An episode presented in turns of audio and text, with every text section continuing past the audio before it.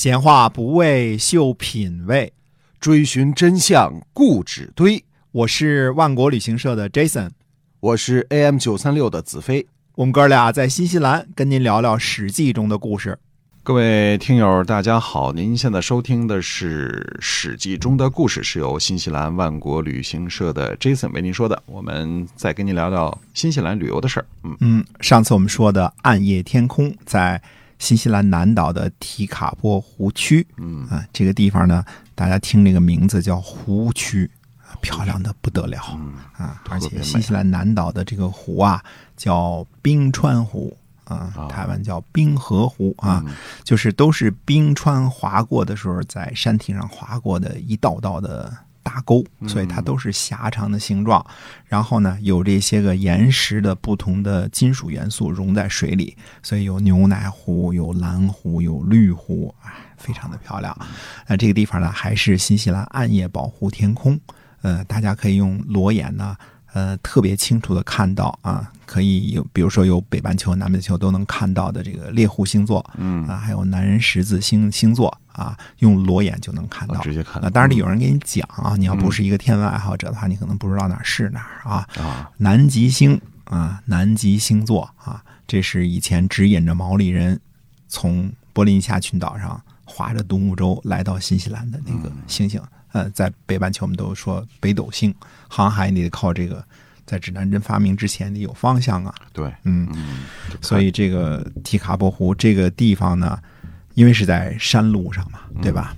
都是附近都是农场，到了旺季的时候是一房难求啊，啊，哎的确是啊，得找万国旅行社才能订着房呢啊。没错哈。您要自个儿啊，可能不但订不上啊，又贵啊又哎好贵，没错。那么接着讲《史记》中的故事嗯啊。我们说花开两朵，各表一枝啊，一直在说秦国。这次呢，公元前二百六十六年呢，我们说说赵国，因为赵惠文王卒，嗯赵孝成王年幼即位，所以呢是赵太后用事。那所以太后掌权这个风气，看来应该是从秦国吹到赵国了。哎，我们第一次听说有太后这个词儿，就是宣太后，就是芈月嘛。之后就是赵太后啊。赵太后呢，刚刚掌国，呃，就遭受了秦国的猛烈攻击啊，孤儿寡妇嘛，当然要欺负一下了，是吧？对对，这赵国呢，抵挡不住，紧急向齐国求救。呃，那齐国会答应吗？啊、答应倒是答应了，不过提了个条件，让长安君去齐国做人质。长安君是谁啊？长安君是赵太后最疼爱的小儿子，啊，东北话叫老疙瘩。啊，那嗯赵太后会同意吗？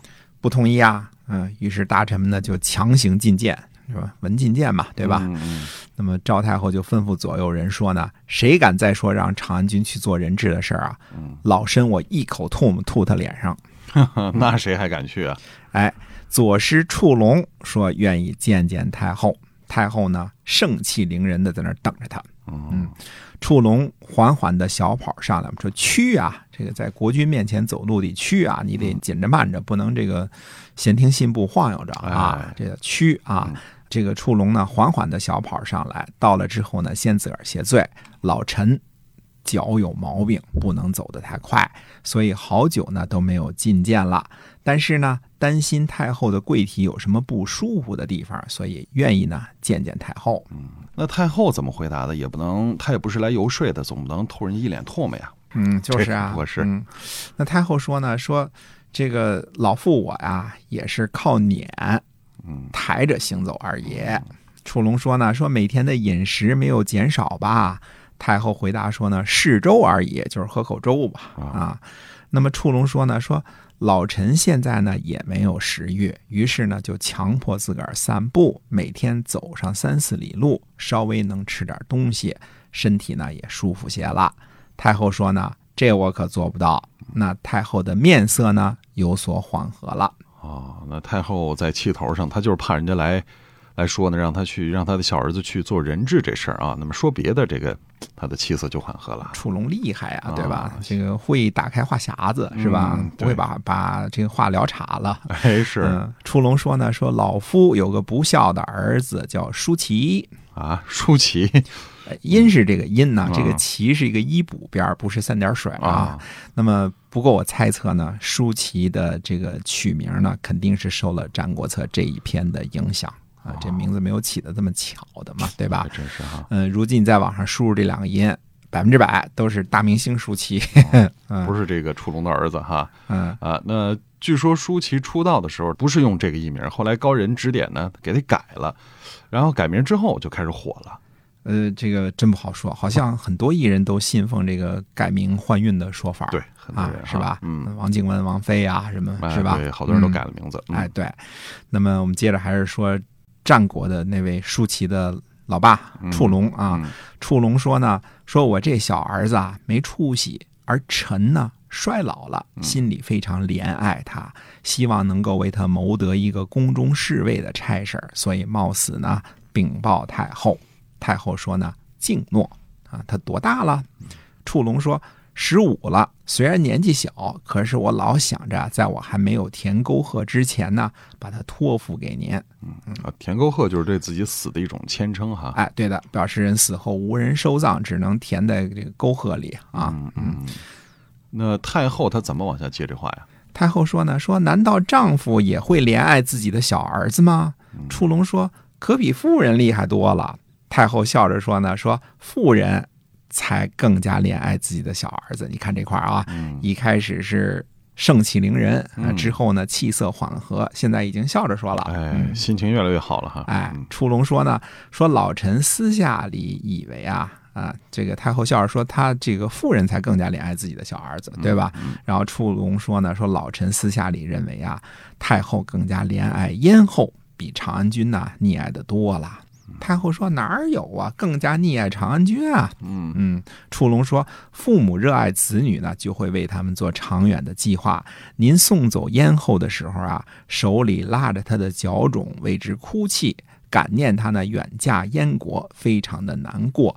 一旦嫁去燕国呢，每次祭祀的时候都祈祷说，千万别回来呀、嗯，为什么这么祈祷呢？哎，这古时候嫁出去的女儿要回来啊，就表示被休了，嗯，所以祈祷千万别回来。你春秋时就有归，大归，对吧？嗯大归就永远休了，对吧？对对，哎，那么呃，所以就祈祷她千万别回来。触龙说呢，说这岂不是长远的计划吗？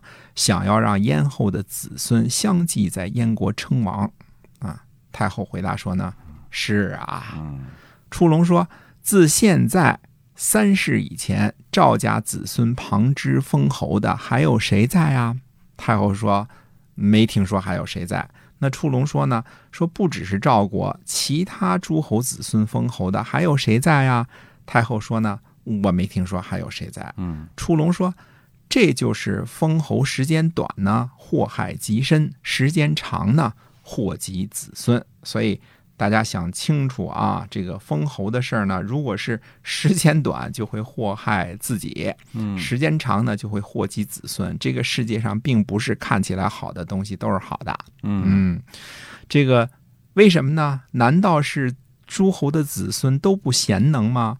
位置尊崇而没有功劳，俸禄丰厚而不出力气，而掌管很多的宝贝。现在呢，太后您尊崇长安君的地位，封给他高于之地，多给他宝贝，而来不及让他为国家立功。一旦你老人家归西，长安君凭什么自立于赵国呀？老臣认为您为长安君的谋划计谋较短浅，所以认为您呢不如爱护燕后那样爱护长安君。嗯啊，这个老太师沟通技巧够高的，一气呵成哈。嗯，太后说什么呢？太后说：“诺，咨君之所欲，就是说你说什么都行，怎么说怎么行，怎么说怎么做啊？这多厉害啊！你看人这游说的啊。于是呢，长安君带着百乘车辆到齐国去做人质，齐国这才发出救兵。哎，这是一很有意思的故事啊。嗯哎，后来毛泽东曾经引用这个故事教育我党的领导干部，让他们严格要求自己的子女。嗯，所以说呢，真正的对子女好呢，不是变着法儿的给他们什么，而是要让他们变成有用的人。嗯，怎样自己能够独立的生存，这算是一道战国时期的心灵鸡汤吧。啊，这是啊这是老鸡汤了啊。哎，如果大家知道这个触龙睡赵太后这件事情呢，跟后来的上山下象运动有关的话呢，可能您的感触就更加良多了。嗯，那么今儿《史记》中的故事先跟您聊到这儿，好，那是由新西兰万国旅行社的 Jason 为您讲的，我们下期节目再会。再会。